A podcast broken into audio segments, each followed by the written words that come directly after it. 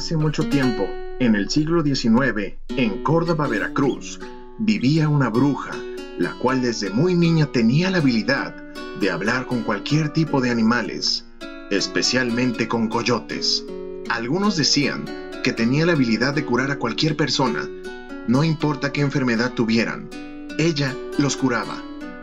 El día que su madre enfermó, su padre fue a buscarle una curandera, pero en su búsqueda, la joven mulata no esperó más, y ante la multitud y asombro de un numeroso grupo de personas, colocó sus manos en el pecho de su madre, y ésta despertó como si nunca le hubiera pasado nada. Este hecho conmovió a toda la población, que en cuanto supieron la curación que realizó a su madre, comenzaron a visitarle más personas enfermas. Lo hacía con tanto gusto que no importaba qué enfermedad fuera, ella lo salvaba, sin importar si tenían dinero o no. Cuando la hermosa mulata cumplió 23 años, fue del agrado de muchos hombres, razón por la cual disgustaba a muchas mujeres. Temerosas de perder a sus maridos, comenzaron a llenar de mentiras a la gente y autoridades, relatando que robaba niños para después comérselos. Eso no le gustó a la gente así que comenzaron a llamarle bruja. Las ignorantes personas emboscaron cobardemente a la mulata.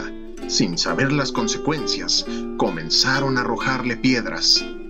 Herida y a punto de desmayarse, aparecieron sus amigos los coyotes, los cuales se le fueron encima a la gente.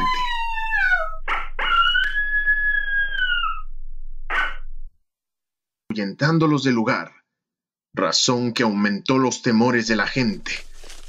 Recalcando que ella tenía pacto con el diablo, tuvo que intervenir la misma autoridad. La mulata fue detenida y acusada de practicar brujería. Se le encarceló, torturó y cada vez más aislada de la gente. Habían decidido quemarla viva. La gente se reía, disfrutaba lo que estaba pasando.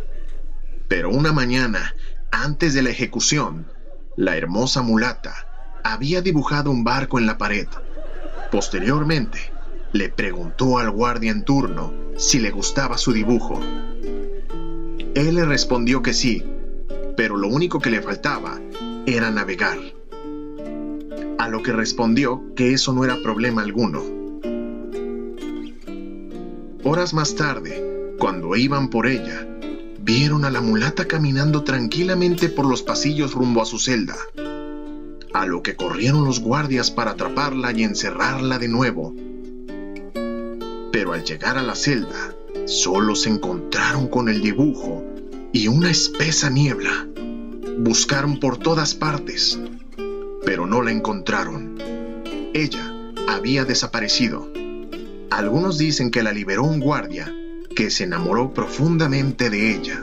Al menos eso es lo que dicen las leyendas veracruzanas.